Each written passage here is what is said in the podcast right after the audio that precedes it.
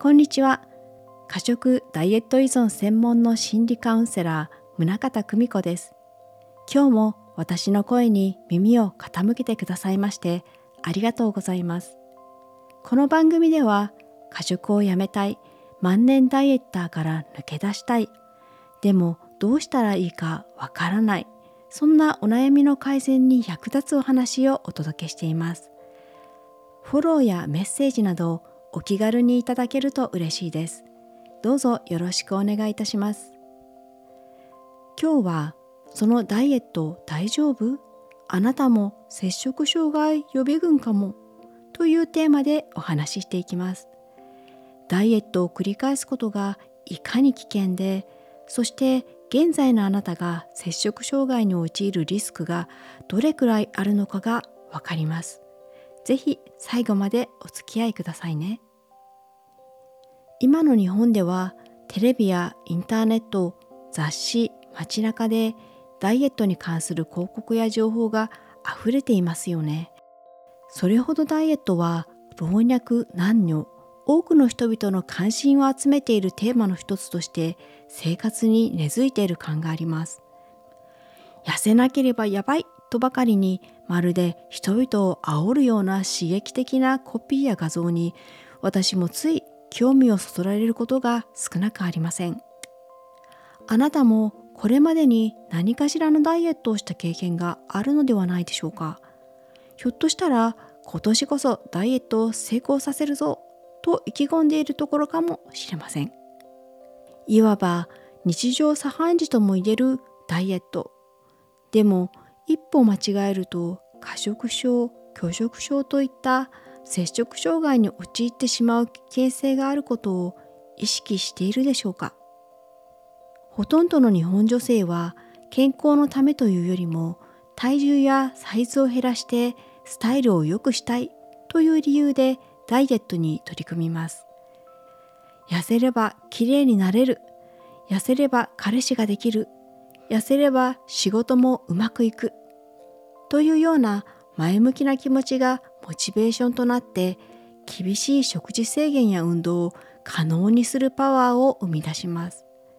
ですがそんな強い思いで始めたダイエットも必ずしもうまくいくとは限りません。むしろ少しの気の緩みでリバウンドという残念な結果となることがほとんどではないでしょうか。あまりにも食事を減らしてしまうと体は危機感を感じて省エネ状態になります。そしてリバウンドするたびに体脂肪率が高くなって代謝が悪くなりどんどん痩せにくくなっていきます。アメリカではダイエットで体重が減ったとしても5年以内に戻ってしまう確率が95%という報告もあるそうです。話題のダイエット法にあれこれ手を出しては失敗を繰り返す。その度に自分はなんてダメな人間なんだと落ち込んでますます何とかしなくてはという思いにかきたてられる。これを食べたら太る。あれも食べちゃダメ。食べたい。でも我慢しなきゃ。と食欲を抑えようとすればするほどその反動でドカ食いしてしまったり。そしてどっぷりと後悔の念に苛まれ気合を入れ直してまた別のダイエットにトライするこんな風にさらなる過激なダイエットでますます自分を追い込んでいくわけです当然のことながら無理なダイエットを続けていくのは難しいわけで失敗と挫折がつきものです。何をやってもうまくいかない。短期集中で何とか痩せても長続きしなくて結局はリバウンド。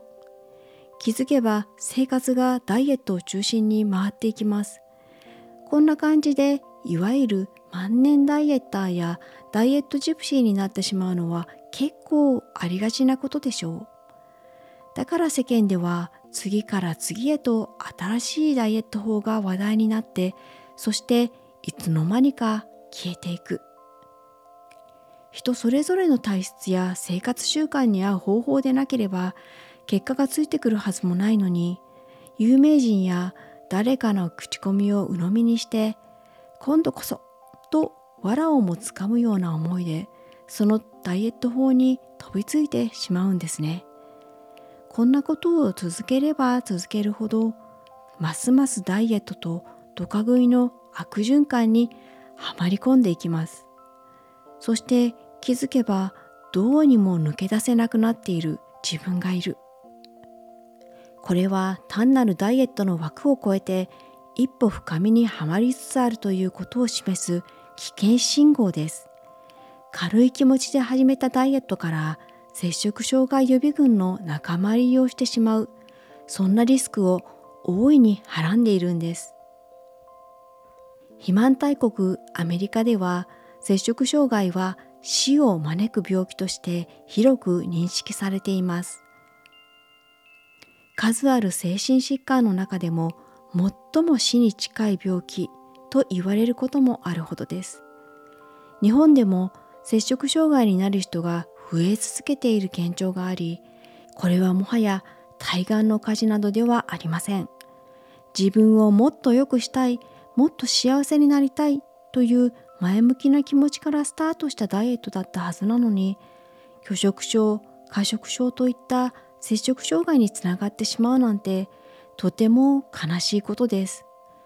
そして一旦摂食障害になってしまうと回復するのはまさに至難の業。私自身もそれを痛いほど経験した一人です。生活全体がダイエットや過食に支配されて心も体もボロボロになり苦痛でいっぱいの日々が続くことになってしまいます明るい未来のためのダイエットが真っ暗闇の世界への入り口だったという悲しいことにならないようにするにはまず今の自分がどんな状態にあるのかを知っておくことは大切です。これからご紹介する摂食障害予備軍チェックで最近のご自身を振り返ってみましょう。それでは摂食障害予備軍チェック全部で20項目のリストを一つずつ読み上げていきます。あなたの今の状況にいくつ当てはまるかを数えていってくださいね。まず一つ目は何度もダイエットにチャレンジしている。二つ目話題のダイエットはほとんど試す。3つ目、モデルのような超スリム体型を目指している。